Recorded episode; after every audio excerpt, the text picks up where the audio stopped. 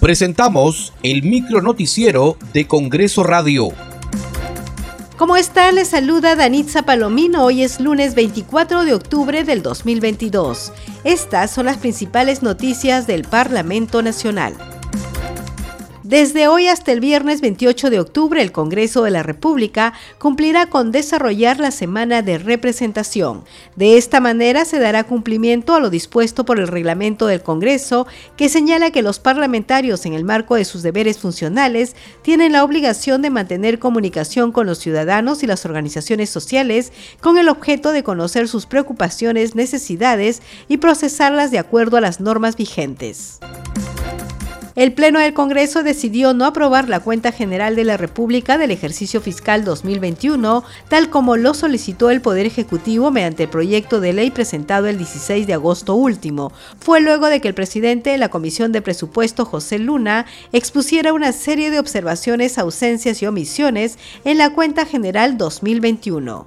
La Comisión de Presupuesto y Cuenta General de la República recomienda la no aprobación del proyecto de ley 2827, que propone someter a consideración del Congreso de la República la cuenta general de la República correspondiente al ejercicio fiscal 2021 han votado a favor 70 congresistas, 30 en contra, 4 abstenciones. Ha sido aprobado el dictamen de la Comisión de Presupuesto que propone la no aprobación de la cuenta general de la República correspondiente al ejercicio 2021. En consecuencia, la decisión del Pleno del Congreso de la República será comunicada a la Presidencia del Consejo de Ministros, al Ministro de Economía y Finanzas y a la Contraloría General de la República. El Pleno del Congreso aprobó ampliar por 30 días las facultades de comisión investigadora a la Comisión de Pueblos Andinos, Amazónicos y Afroperuanos Ambiente y Ecología para concluir el informe final sobre el derrame del petróleo de la empresa multinacional Repsol en el distrito de Ventanilla. Han votado a favor 91 congresistas, uno en contra, dos abstenciones. Ha sido aprobada la ampliación de plazo por 30 días calendarios para culminar la actualización del informe final.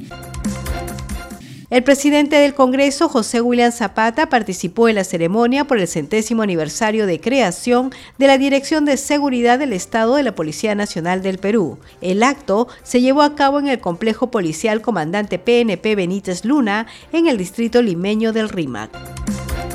Muchas gracias por acompañarnos en esta edición. Nos reencontramos mañana. Hasta aquí el micro noticiero de Congreso Radio, una producción de la Oficina de Comunicaciones del Congreso de la República.